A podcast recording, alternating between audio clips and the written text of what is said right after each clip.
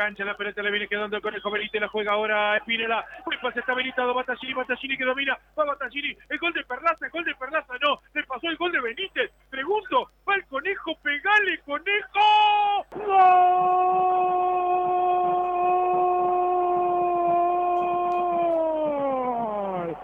¡Gol!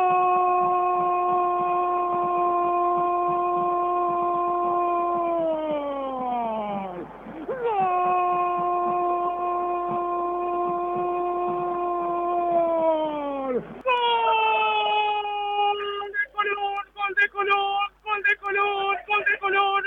¡El conejo! ¡El Jorge Benítez! El conejo Jorge Benítez, 38 minutos. 38 minutos del complemento. El conejo Benítez. La jugada vino por la derecha. En el avance de Colón. El centro llegó al área en primera instancia para Perlaza.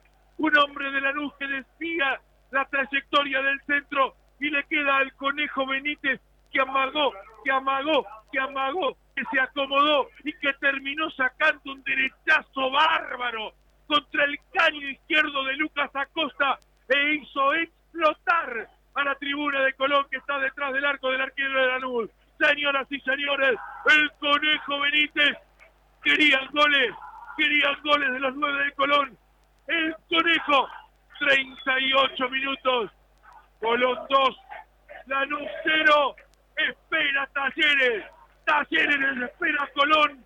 Se mete en los octavos del final de la Copa Argentina de Fútbol el equipo de Pipo Grosito.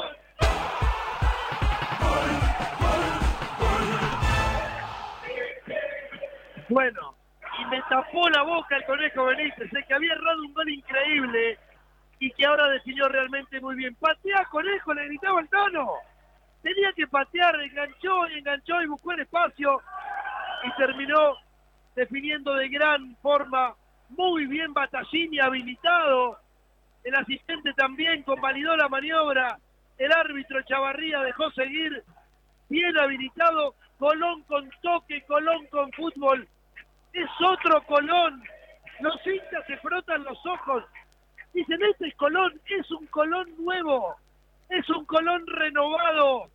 Es un Colón que llegó a la definición contundente del 2 a 0, aprovechando la superioridad numérica con el buen centro de Battaglini, la fue a pelear arriba, Perlaza la dividió, la ganó, y el conejo enganchó, enganchó, enganchó, y por fin definió como pedía la jugada, con un buen remate fuerte, esquinado al palo izquierdo de Lucas Acosta, que nada pudo hacer, Colón define el partido, Colón clasifica en Copa Argentina, el conejo Jorge Benítez, grito guaraní en Junín, Colón 2, Lanús 0.